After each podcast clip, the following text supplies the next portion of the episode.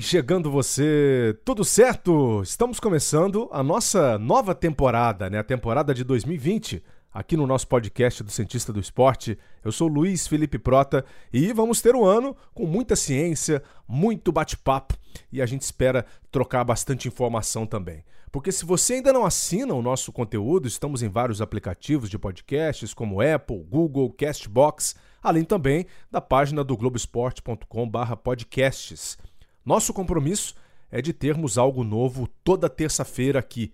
Se você quiser também sugerir algum tema, pode entrar em contato pelo Twitter ou Instagram, arroba Luiz Felipe Prota, com Z e um T só. E se você tem algum blog, produz ciência ou algo do tipo na área do esporte, saiba que tem portas abertas aqui também no Cientista para divulgar o seu trabalho.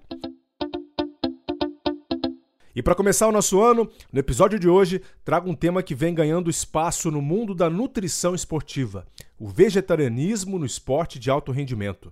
Afinal, é possível ser competitivo com uma dieta baseada única e exclusivamente em vegetais? A gente levanta esse tema aqui que ganhou força com um documentário da Netflix chamado Dieta de Gladiadores ou Game Changers, que prega a superioridade desse tipo de dieta sobre a dieta de origem animal, que é praticada pela maioria dos atletas. Arnold Schwarzenegger, Lewis Hamilton ou Scott Jurek são algumas das personalidades que aparecem defendendo a dieta à base de vegetais nesse documentário. O que é verdade, o que é mito sobre essa história? Existem diferenças de impacto na performance entre as dietas? Uma é superior à outra? Quais as repercussões da dieta vegetal no nosso organismo? Mas calma, você não precisa ter assistido ao documentário para acompanhar o nosso episódio de hoje. O foco é o tema em si. Muitos enviaram perguntas, inclusive pelo Twitter, e fica aqui o agradecimento a esses assinantes: o Fábio Bernardo, a Paula De Lazari, o Jader Fonseca, o Danilo Rua, Lucas dos Santos e ao meu amigo Marcelo Alonso, pessoal que ajudou aí também a construir esse episódio, por que não? E para falar desse assunto, nossa convidada é a nutricionista da Seleção Brasileira de Judô, Roberta Lima, que também trabalha com atletas da Maratona do Rio e tem grande experiência no esporte de alto rendimento. Acompanhe nossa conversa. Olá, Roberta Lima, tudo bem? Seja bem-vinda ao Cientista do Esporte. Oi, Prota, prazer estar aqui falando com vocês. Bem, para começo de conversa, Roberta, o assunto ele é um assunto que vem ganhando muito peso né, nos últimos anos, o vegetarianismo e o veganismo. Né? Antes da gente Sim. seguir em frente para ah, esse assunto, eu queria que a gente diferenciasse, porque não é todo mundo que sabe realmente os termos corretos né, que devem ser usados. Uh, dentro de toda essa história de dieta uh, de origem animal e dieta vegetal, como é que você, como nutricionista, define isso de uma forma para os nossos uh, assinantes entenderem bem claramente? Tá, o que, o que determina o tipo de vegetarianismo é a inclusão ou a exclusão de determinados alimentos de origem animal, né? Então a gente tem o vegetariano estrito, esse não consome nenhum tipo de carne, nem ovo, nem mel, nem laticínios, nem nada que seja de origem animal. Isso inclui também gelatina, albumina, proteína do leite, alguns corantes e espessantes que também são de origem animal. Então, o vegetariano estrito ele faz todas essas restrições. Então, a gente tem os lacto-vegetarianos, que consomem laticínios, mas não consomem carne, nem ovo, nem mel, né? Os ovo-vegetarianos, que consomem só os ovos de origem animal, e os ovos lacto-vegetarianos, que são aqueles que utilizam ovos e laticínios, mas não consomem nenhum tipo de carne. Além dessas referências, a gente tem o vegano, o vegano, ele é o vegetariano estrito, então é aquele que não consome nenhum tipo de carne, ovo, mel, laticínios, nem nenhum tipo de é, produtos de origem animal, né, como a gelatina, albumina, proteína. É, e além disso, ele não utiliza nenhum produto de exploração animal. Então, lã, couro, seda, cosméticos que são testados em animais, ele ainda faz essa restrição que não é só alimentar. Então, essa é a classificação que a gente tem da, da Sociedade Brasileira é, Vegetariana com relação ao tipo de, de, vegetarianismo, né? Perfeito. E, Roberta, você tem muitos atletas que te procuram uh, para mudar a dieta de forma radical, por exemplo, uh, seguir estritamente aí uma dieta vegana, por exemplo, porque exatamente ou porque viu uh, nesse documentário do Dieta de Gladiadores, né, o Game Changers, ou porque ouviu de um amigo, uh, ou porque entende que pode ser melhor para a vida dele. Você tem atletas que procuram uma nova vida dentro desse sentido?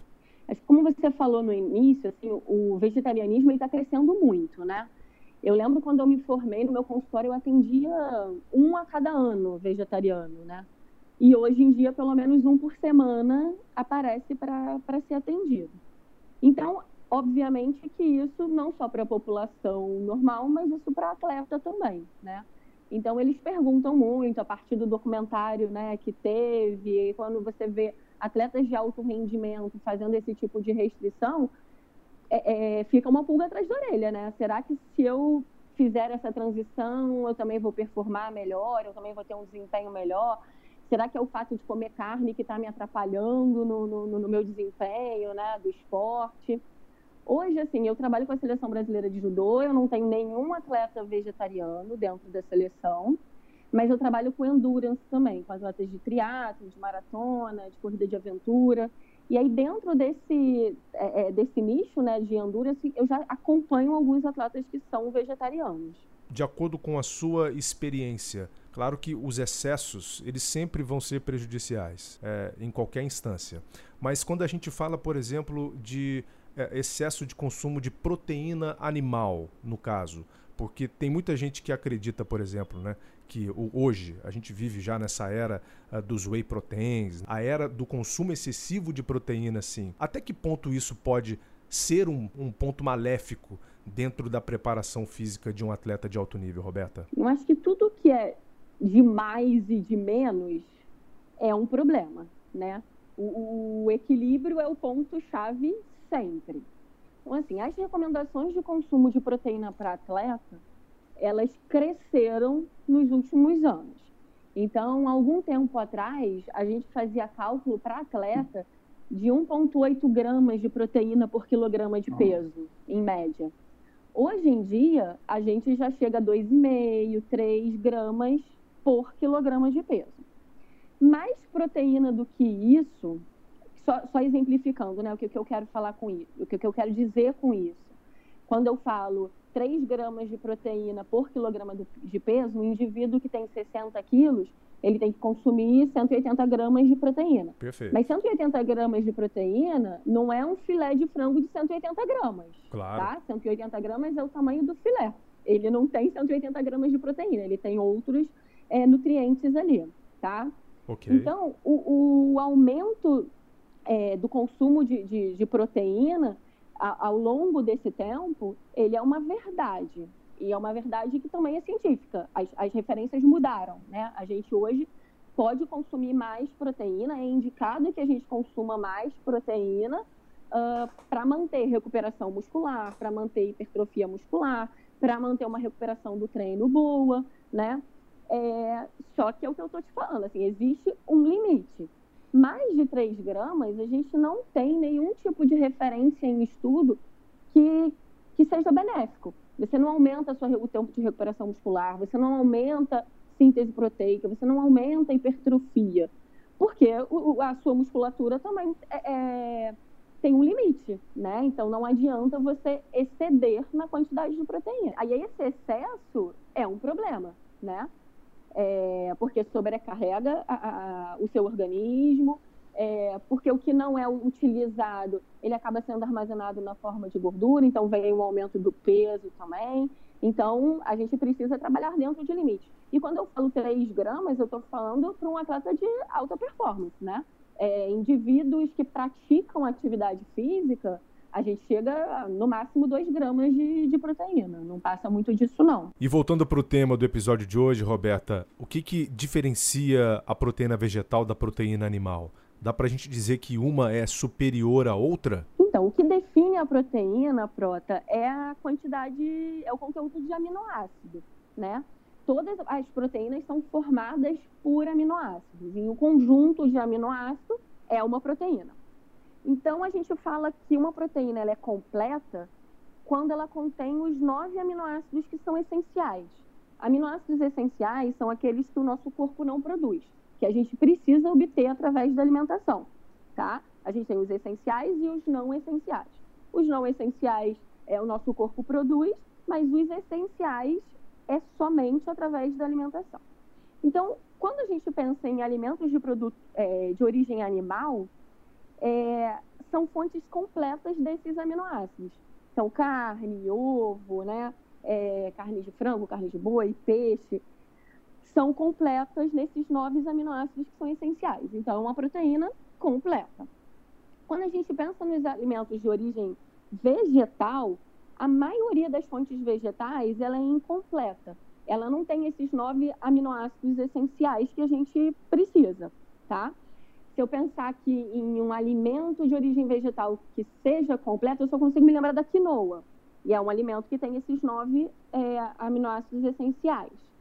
Porém, se você tiver uma dieta variada, se você tiver uma dieta boa, é, é, se você é, consumir legumes, verduras, frutas de uma forma variada, Sim. você consegue atingir é, essa quantidade desses nove aminoácidos essenciais que você precisa para a formação de uma proteína completa. Perfeito. Entendeu?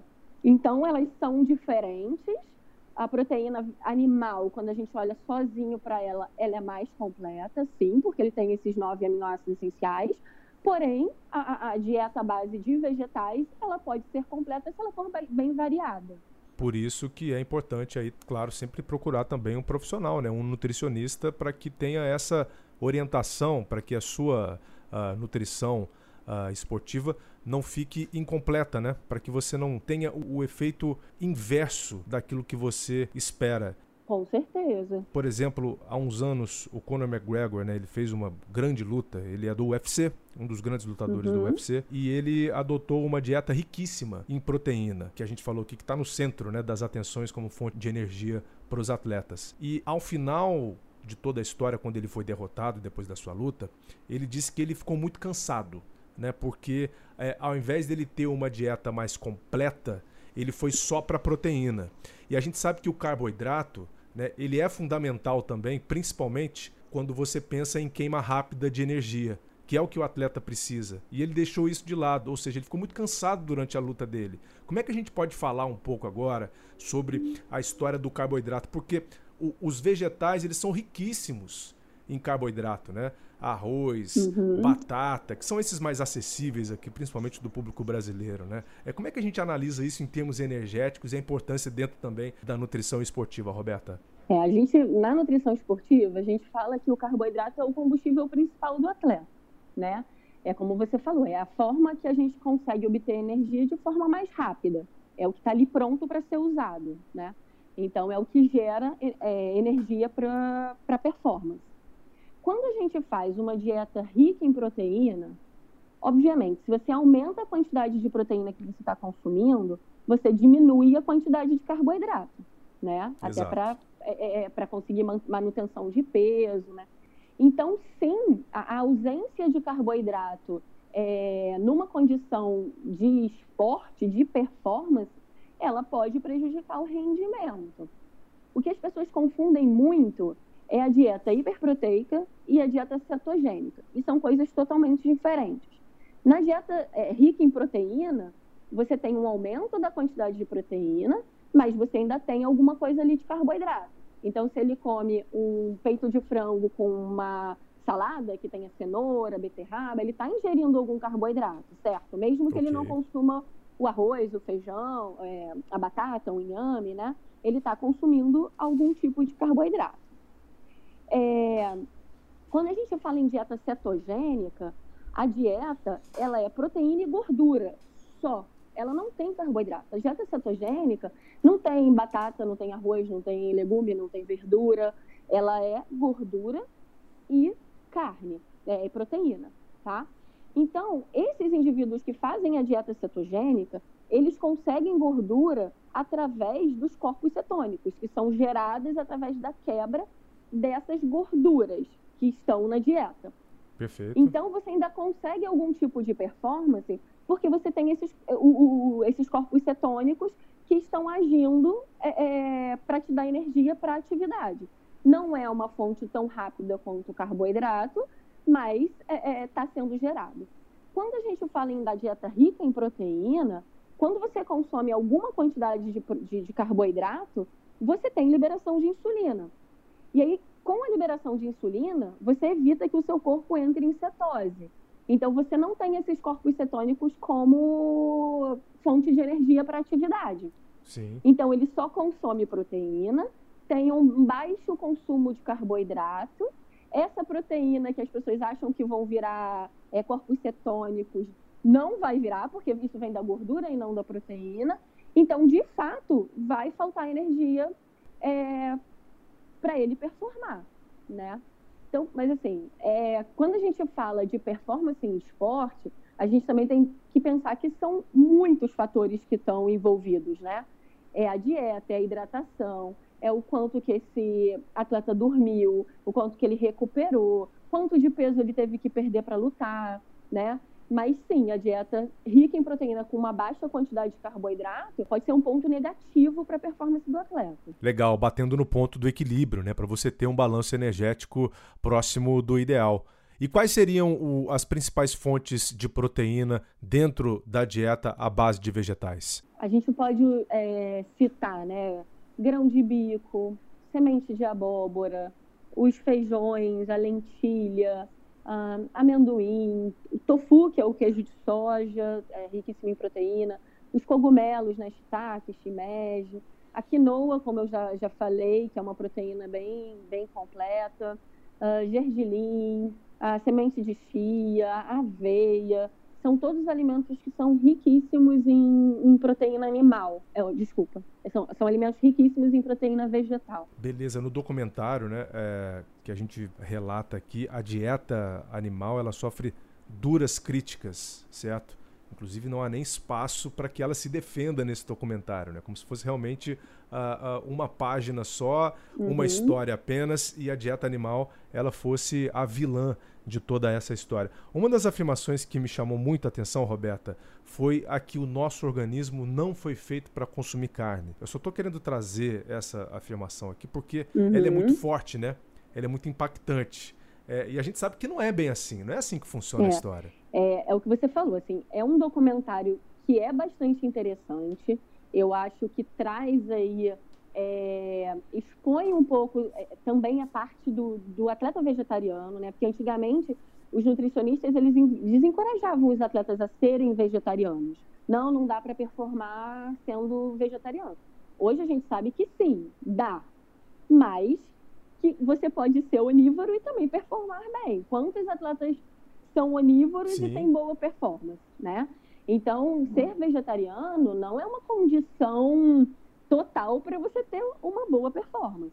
Né? Quando ele fala é, que o nosso organismo não foi feito para comer carne, se você pensa é, lá atrás, na pré-história, né, os homens das cavernas já consumiam carne.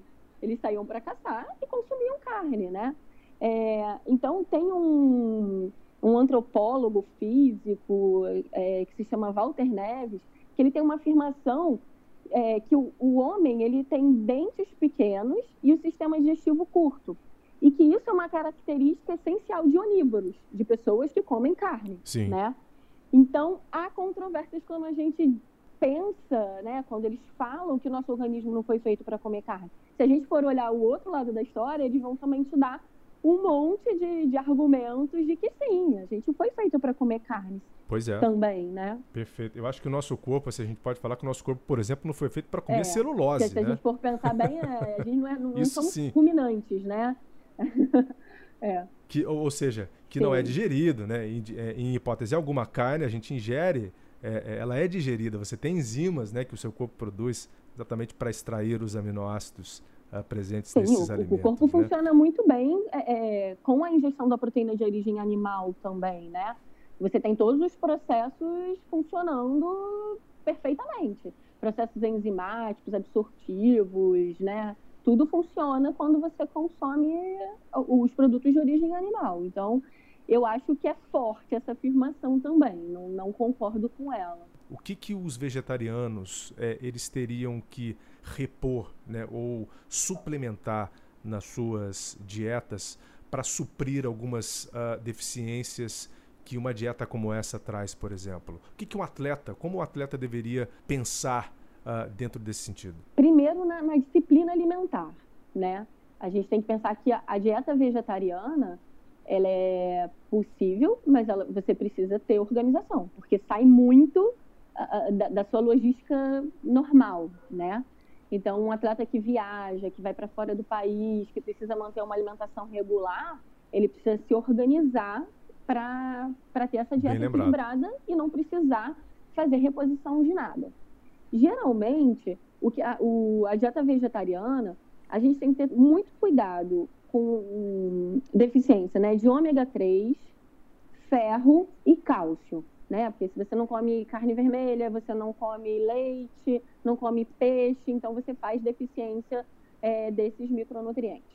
Porém, se for uma Perfeito. dieta é, é, equilibrada, você consegue o ômega 3 da linhaça, por exemplo. Né? Existem muitos vegetais, os verdes escuros, que são riquíssimos em ferro. Você consegue cálcio em outros alimentos também. Então, se for uma dieta bem planejada, você não faz deficiência desses elementos. É, o único que realmente o vegetariano precisa suplementar é a vitamina B12, porque essa vem do, de produtos de origem animal, né? A gente não tem no reino vegetal. Então, possivelmente vai fazer deficiência de B12 e aí precisa suplementar. Bem, é, como você falou, né, Roberta, você voltou lá atrás, né, nos Homens das Cavernas, e esse documentário, ele traz exatamente o nome em cima dos gladiadores, né, é, que é até um, um ponto interessante dentro de toda uhum. essa história que isso não é uma verdade absoluta, né? Os gladiadores eles comiam carne também, né? Eles não eram estritamente vegetarianos, né? Não eram veganos, é, porque o que foi atribuído dentro do documentário é que esses grandes guerreiros, né?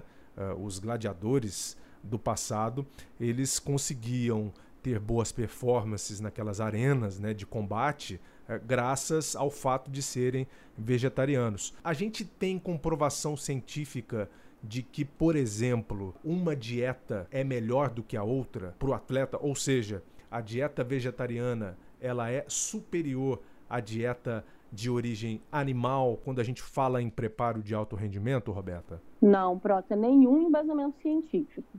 Quando a gente pega eh, esses artigos para estudar, a gente vê que todas elas, tanto a dieta vegetariana como a dieta onívora, ela tem vantagens e desvantagens, né? Então, no que diz respeito à performance. Então, sim, você pode ser um atleta vegetariano e performar, e você pode ser um atleta onívoro e performar. O que a gente tem que pensar é basicamente na qualidade do que você está consumindo. Você entende que, assim, a pessoa pode ser vegetariana e consumir é, refrigerante e batata frita. É uma dieta vegetariana, não é? Perfeito. É, Mas é uma exato. dieta de qualidade? De não jeito é. nenhum. Então, se a gente for comparar esse vegetariano com um onívoro que come super bem, é óbvio que o onívoro vai performar melhor, né? Se aquela dieta tiver é, for rica em legumes, em verduras, em frutas e tiver carne, ele vai performar melhor do que o vegetariano que come batata frita e refrigerante.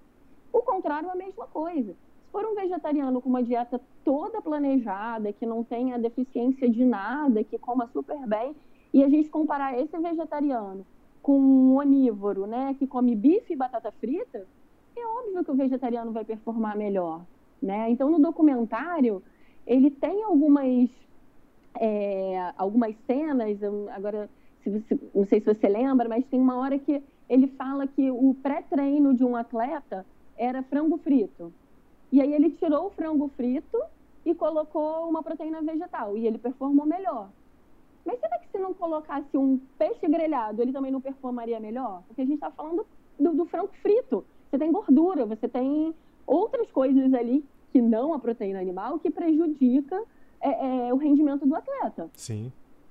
Então a gente tem que pensar sempre em é, é qualidade da alimentação, seja ela vegetariana, seja ela onívora. Eu acho que a escolha tem que vir da pessoa. Então, eu quero ser vegetariano. Ó, ótimo, senta aqui, vamos montar uma dieta uh, que seja completa para o que você quer. Não, esse negócio de ser vegetariano não é comigo. Eu adoro, eu adoro comer carne. Ótimo também. Vamos sentar aqui planejar isso, organizar isso, para que você tenha uma boa performance comendo carne, né? É, não existe nada, nada é, de base científica que diga que a dieta vegetariana é melhor do que a onívora. E legal que você está trazendo uma crítica né, em cima de dados até que foram trazidos, né, dados que eles dizem que são científicos, mas alguns não são científicos dentro desse documentário. E a gente tem que ter muita atenção em relação a isso. Muita atenção, porque as pessoas confundem muito né, esse tipo de, de informação. Então, nós nutricionistas, a gente bate muito nessa tecla. A gente fala, um documentário não é livro para você estudar, não é artigo científico. Vale ler, vale assistir? Vale, mas seja crítico. Olha aquilo ali com outros olhos, né? Depois desliga a televisão e pesquisa sobre o que, que ele está falando, né? Não toma aquilo como verdade. E esse é o grande objetivo da gente trazer esse assunto hoje aqui no, no podcast do cientista do esporte. Roberta, a gente tem alguma ideia de, de custo-benefício mesmo para a dieta com vegetais exclusivamente? Ela é mais cara do que a dieta animal? Porque você tem muita coisa que você tem que comprar que não necessariamente você encontra facilmente no mercado, né? Se você for fazer uma dieta balanceada mesmo, seguida por uma profissional como você, por exemplo. Não, não acho que seja mais caro, não, porque é, os alimentos que tem numa dieta vegetariana, inclusive, elas podem eles podem estar na dieta dos onívoros, é, né? É verdade. Obviamente que os vegetarianos vão precisar aumentar o consumo de alguns alimentos por conta da proteína vegetal, né, para fazer essa reposição, mas não vai gastar com a carne, que está super cara também. Então, acho que no final das contas, não existe uma diferença de valor de uma dieta vegetariana de qualidade para uma dieta onívora de, de qualidade. Perfeito, muito legal. Claro que aqui a gente não consegue levantar todos os pontos né, a serem discutidos, mas alguns dos mais importantes. E tem outro que me chamou muita atenção também, que é uh, como a dieta poderia impactar na inflamação de um modo geral no nosso corpo, em seu estado basal, né? E também nas respostas às lesões. Eu acho que já dá para a gente ter uma prévia uh, em torno daquilo que você falou em cima da dieta, por exemplo, vegetariana, baseada em refrigerante e fritura. É, é isso. Depende do tipo de alimentação que você tenha, né? É, são benefícios da, da, da, dieta vegetariana, né? Uma melhora do, do perfil glicêmico. É, por quê? Porque você não, é, você consome bastante fibra, né? Legumes, verduras. Então você tem uma melhora também do perfil lipídico. Você não consome carne, então você tem um colesterol uh, mais baixo, né?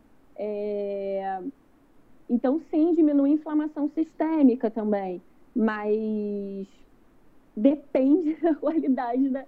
Porque eu tenho muito paciente vegetariano também que, como não come a proteína, acaba aumentando o consumo de carboidrato. Faz sentido. Arroz, batata, macarrão, né? Então, assim, até que ponto isso é válido, né? Eu tiro a proteína, mas aumento o consumo de carboidrato vai interferir na glicose, no controle de peso, da mesma forma, né? Então, quando a gente usa uma dieta vegetariana balanceada, né, contra uma dieta uh, também balanceada de origem animal, a gente tem um, um, efeito positivo, ou seja, a gente pode diminuir aí a inflamação sistêmica, pode ser bom para o organismo. É até uma coisa boa que traz o documentário nesse ponto. Sim, é, porque os vegetais eles são naturalmente anti-inflamatórios, né? são alimentos anti-inflamatórios. Tem os antioxidantes, então, por exemplo. Isso, então ele protege o seu organismo mesmo.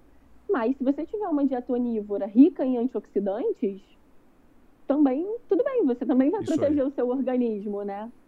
O que não pode é o que a gente estava falando. Ah, eu sou onívoro e como bife e batata frita. E realmente é, é, é, você vai ter um grau de inflamação muito grande.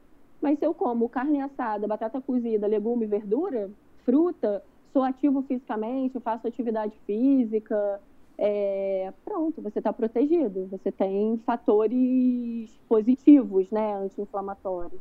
E saindo um pouco da inflamação e agora indo também para a questão hormonal, Roberta, como é que você vê aí o impacto das dietas também, por exemplo, na produção da testosterona, né, que é importante para a força, para a produção uh, de fibras musculares no organismo, e também para o cortisol, que é um hormônio ligado ao estresse no organismo. Como é que a gente pode relacionar o uso dessas dietas aí e os seus impactos no atleta? A, a produção desses hormônios, ela está ligada a alguns micronutrientes, né? E quando a gente pensa, por exemplo, em testosterona, a gente precisa de uma alimentação rica em zinco, vitamina D, vitamina A, porque é isso que vai é, é, modular a, a quantidade de, de, testosterona né, no corpo do, do atleta ou do, do indivíduo. É, se a gente pensar, por exemplo, no zinco, a gente encontra zinco em produtos de origem animal, tipo ostra, fígado, e também encontra zinco em produtos de origem vegetal, feijão, castanha, semente de girassol, né? Então, é, é, a alimentação sim impacta na produção hormonal, porém, tanto na dieta vegetariana quanto na dieta onívora, você, se você tiver essa variedade de alimentos, você pode suprir as necessidades para a produção hormonal também. Né? Você falou aí também de, de cortisol, né? A cortisol é o hormônio do estresse, né? Quanto mais alto ele tiver, maior o seu grau de, de inflamação a gente sempre procura deixar ele mais baixo, né? Uh, e aí, para deixar esse hormônio mais baixo, a gente precisa consumir, por exemplo, alimentos ricos em triptofano, que é um precursor de serotonina, é, é, que diminui o cortisol, né? A gente vai encontrar alimentos ricos em, em triptofano tanto no reino animal quanto no reino vegetal. Então, a gente consegue esse equilíbrio uh, nas, nas duas práticas, né? Tanto a carnívora quanto a vegetariana. E eu percebo também que no vegetarianismo existe um consumo muito grande de alimentos oriundos da soja, como a própria soja, é, o leite de soja, por exemplo. O tofu, que é o queijo de soja, né? O tofu, é verdade. É. Mas junto disso vem também os fitoestrogênios, né, que podem funcionar como o hormônio estrogênio no organismo. Queria saber se existe alguma preocupação também é, para esse tipo de ingestão, né, uhum. né, ou em excesso mesmo, com o atleta é assim, é, é preciso de, de, um consumo grande de soja, né? É, e aí isso acontece mais nas dietas vegetarianas mesmo, porque é onde a soja está mais incluída, justamente pelo que você falou. Você tem o leite de soja, a soja, a proteína de soja, né, que você faz para comer no almoço, no jantar, tá texturizada, né? Você tem o queijo de soja, então o vegetariano ele acaba utilizando muito a soja como fonte de, de proteína vegetal, né? É, o fitoestrogênio ele é semelhante ao estrogênio humano, que é um hormônio que a gente produz, tá? Ele pode ser benéfico no sentido de é, mulheres na menopausa, por exemplo, ou na TPM, né? Então, atletas em TPM, esse tipo de hormônio ele ajuda. Mas a gente também tem que pensar que também existe o lado ruim disso, né? É, algumas pessoas, por exemplo, não podem consumir soja porque é uma forma de você fazer reposição hormonal de estrogênio. E pessoas que têm é, história familiar de câncer, por exemplo, importante, é, não podem fazer uso de estrogênio porque isso pode aumentar a chance de, de, é, é de desenvolver o câncer, né? Então, é, tem o lado bom da história, mas também tem um lado ruim.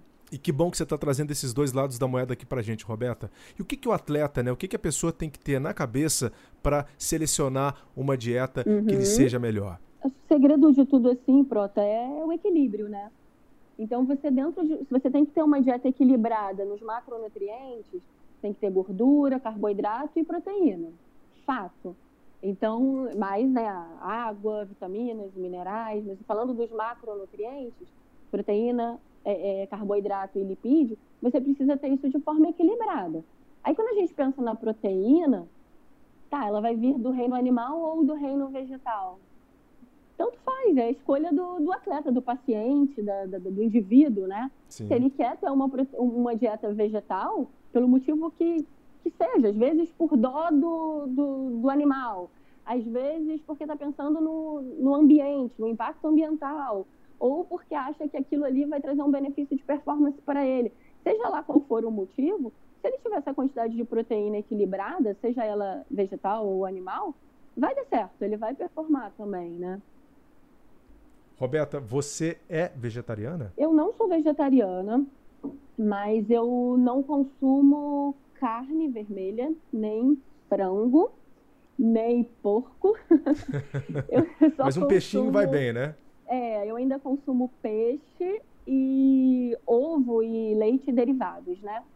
É, mas isso não é pela nutrição. Isso não, não, não tem nada a ver com, com pensamento com relação à qualidade de vida. Isso tem, no meu caso, tem muito mais a ver com, com a pena que eu tenho dos animais mesmo, né? De ver as vaquinhas morrendo, o porquinho morrendo. Entendi. É muito mais por isso do que por. Tá, aí vocês vão perguntar o que é o que todo mundo pergunta. Mas você não tem dó do peixe que fica lá se asfixiando, morrendo? Sim, tenho, mas eu ainda como ele. Um dia talvez eu pare, mas por enquanto eu ainda consumo peixe. E o bacana, Roberta, é que dá para a gente perceber que você, apesar de ter escolhido um caminho, né, é, ter feito algumas escolhas dentro da sua dieta, você não é uma pessoa cética dentro não, dessa área de conhecimento. É, até também porque a sua profissão ela pede bastante isso, né? Você tem que ter parcimônia. E que bom, e que bom que você trouxe um pouco dessa sua experiência aqui para gente, um pouco dessa sua vivência aqui para gente no cientista do esporte. Eu acho que sempre a gente tem que escutar os dois lados, né? Porque uma história não tem um lado só. A gente tem que, que, que é, escutar os dois lados. Então, se, se chega um atleta para mim que quer ser vegetariano, quem sou eu para desencorajar ele e dizer não, não vai ser, não vai. Não, vai, ok. É, precisa ter disciplina, precisa ter uma dieta calculada, né? É, então a gente tem sim que ouvir os dois lados, estudar os dois lados, independente da sua opção e contar aí com um nutricionista gabaritado, né, de preferência, para guiar nesse caminho nutricional dentro do esporte? Sempre, é, é extremamente importante. Aí também vou falar para defender a minha classe, né? Justo. Mas, mas é, é, muito importante, assim, a, a, é, não, não só para a pessoa que quer se tornar vegetariana ou só para um atleta que quer performar, mas eu acho que nutricionista é um profissional que todo mundo tinha que passar, desde a criancinha né, até o idoso, porque a gente pode ajudar muito a qualidade de vida uh, das pessoas. E a gente trabalha muito na prevenção, né? E as pessoas têm esse olhar que a prevenção é caro. Então, se alimentar bem é caro, fazer atividade física é caro, e aí eu não vou fazer nada disso, mas aí quando você tiver lá seus 50, 60 anos, a quantidade de dinheiro que você vai gastar em exame, em hospital, em médico, porque não se cuidou antes, né? Acaba sendo muito maior do que se você tivesse uma vida equilibrada, né? Então fica aqui o seu recado final, Roberta. A gente precisa de fato buscar o equilíbrio e buscar a promoção da saúde, né? Para que tudo no final das contas faça sentido. Muito obrigado pelo seu tempo.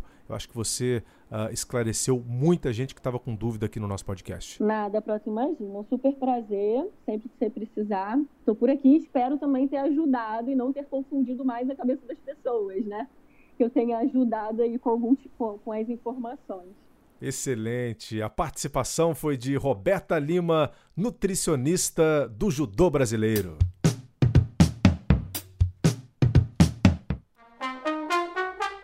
E aí, gostou?